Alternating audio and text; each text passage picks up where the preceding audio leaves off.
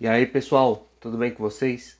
Aqui quem fala é o Kennedy Ferreira e hoje eu quero falar com você a respeito de não ceder às tentações e às dificuldades.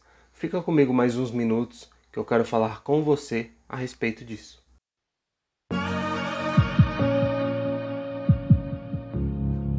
Tentações e dificuldades, todos nós infelizmente passamos e ao longo da história, nós vemos casos de pessoas que passaram e conseguiram superar as tentações e as dificuldades. Isso já me traz o primeiro ponto. Não é impossível vencer as tentações e as dificuldades.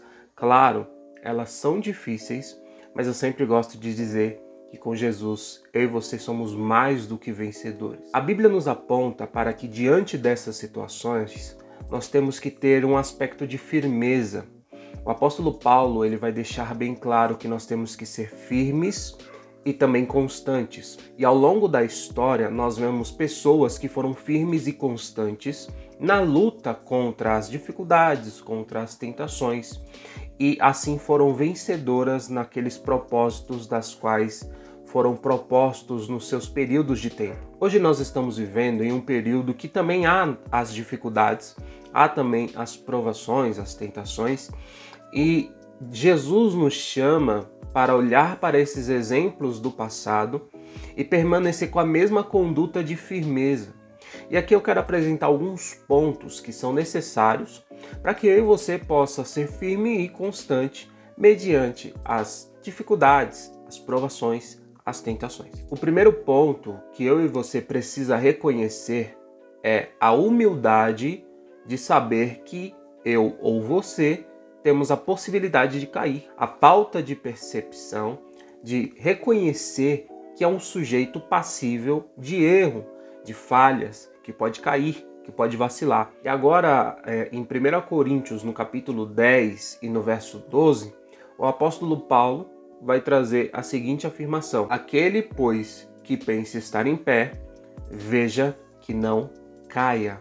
Então ele vai trazer esse conceito de nós termos a humildade de reconhecermos que nós podemos cair. Nós estamos sujeitos a cair por essas tentações, por essas dificuldades. Então Paulo ele vai dizer, olha, quem está em pé, cuide-se para que não caia. Outra menção importante é aquela de Jesus em Mateus, no capítulo 26 e no verso 41, onde ele vai dizer: Vigiai e orai para não cair em tentação. O espírito com certeza está preparado, mas a carne é fraca. Porque pensa comigo, nós vivemos num mundo onde toda hora é, estamos passando por uma tentação, toda hora somos alvos de uma tentação, toda hora somos alvos de uma dificuldade, de algum problema. Então chega um ponto que isso traz uma fadiga dentro de nós, traz um cansaço. Isso é fato. Só que a Bíblia vai dizer: olha, o primeiro ponto para você manter-se firme diante das tentações e das dificuldades é reconhecer que você pode cair, reconhecer que você pode falhar. Então, esse é o primeiro ponto. Com isso, quando eu reconheço, então eu parto para o segundo ponto, eu fico vigilante. Uma, uma coisa óbvia de se perceber: eu sou vigilante quando eu tenho a certeza de que estou correndo perigo se eu me sinto seguro, se eu sei que não sou passivo de cair em alguma tentação ou passar por alguma dificuldade, eu não vou ser uma pessoa vigilante. Agora, quando eu reconheço que eu tenho a possibilidade de falhar, de cair, de tropeçar ou de ser vencido por alguma dificuldade, eu vou ser vigilante. Então, quando eu reconheço que sou uma pessoa passível de erro, sou uma pessoa que posso falhar, que eu posso ser vencido por uma dificuldade ou tentação, então o que, que eu vou fazer? Eu vou ser vigilante. E aí entra um ponto muito essencial nessa linha de pensamento que eu quero construir com você. É a sujeição a Deus. O apóstolo Tiago, no capítulo 4 e verso 7 da sua epístola, ele vai trazer a seguinte afirmação: Sujeitai-vos, portanto, a Deus, mas resisti ao diabo e ele fugirá de vocês. Aqui, Tiago ele vai trazer uma coisa muito importante, que para nós resistirmos ao diabo, nós primeiro precisamos entender a sujeição a Deus, a obediência, a submissão a Deus. Precisamos ser pessoas submissas a Deus. Precisamos ser pessoas que vivem uma vida de obediência, de sujeição a Deus. Quando nós estamos nesse ponto, então vamos lá, vamos repassar os pontos aqui. Eu reconheço que eu sou uma pessoa que posso cair, que posso ser vencida pelas tentações, e com isso, eu sou uma pessoa vigilante, eu sou uma pessoa cautelosa, e aí eu sou uma pessoa então que me submeto, que me sujeito a Deus. Por quê? Porque Deus, com a sua graça e poder, é o único que nos pode livrar da tentação é o único que nos pode livrar do mal. Eu vou trazer de novo 1 Coríntios 10, verso 12, porque olha o que o apóstolo Paulo ele vai dizer: Não vos sobreveio tentação que não fosse humana, mas Deus é fiel e não permitirá que sejais tentados além das vossas forças.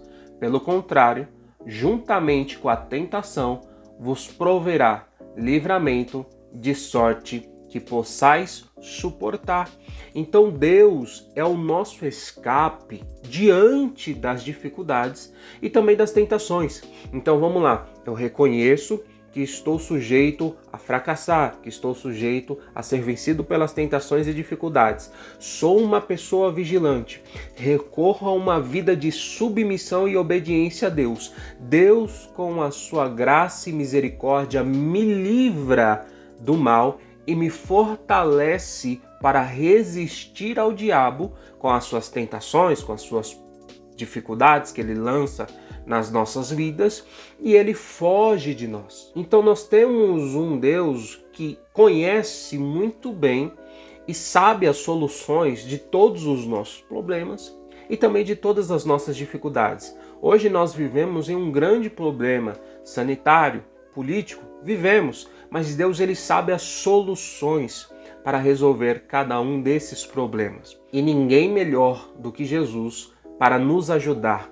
Aqui eu termino com a afirmação de aos Hebreus no capítulo 2 e no verso de número 18, que vai dizer da seguinte maneira: Pois naquilo que ele mesmo sofreu, tendo sido tentado, é poderoso para socorrer os que são tentados. Então Jesus, ele quando veio em forma humana e sofreu tudo o que sofreu, passou as tentações que passou, ele compreende melhor do que ninguém o que eu e você passa por sermos seres humanos que estão sujeitos a ser vencidos pelas tentações, pelas dificuldades. Então, ninguém melhor que Jesus pode nos ajudar nessas guerras das quais passamos. Então, o melhor remédio, a melhor solução para vencermos as dificuldades, as tentações, são os seguintes passos: reconhecimento, vigilância, sujeição e correr para Jesus, porque Ele sabe melhor do que ninguém como vencer as nossas tentações.